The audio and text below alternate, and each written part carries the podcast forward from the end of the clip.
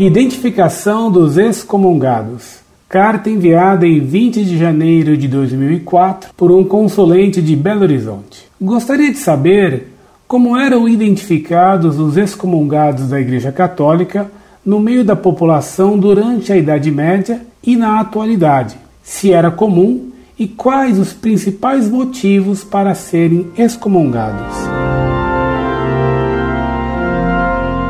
Muito prezado, salve Maria. A excomunhão é uma medida punitiva aplicada pela Santa Igreja contra quem viola a fé ou comete grave crime público contra a caridade. Normalmente a excomunhão era imposta pela Santa Sé. Há também a possibilidade de uma excomunhão episcopal, que vale apenas na diocese do bispo que lança essa pena contra alguém. Pode haver vários tipos de excomunhão. A mais grave é aquela que é imposta por crime de heresia. Na Idade Média, os que eram excomungados não participavam mais da vida da igreja. Como a religião católica era universalmente praticada e como os fiéis frequentavam apenas as suas paróquias, onde todos se conheciam, sabia-se quem havia sido excomungado e era fácil identificá-lo. Hoje em dia, embora muitos caiam em excomunhão automática, por exemplo, os que defendem e praticam o aborto, ou os que defendem publicamente e pertinazmente heresias já condenadas, muitos excomungados continuam a levar vida eclesial em paróquias, sem se incomodar com a excomunhão.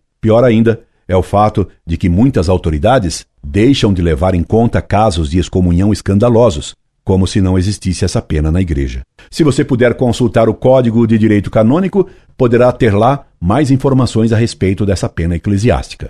Incorde Jesus Semper, Orlando Fedeli.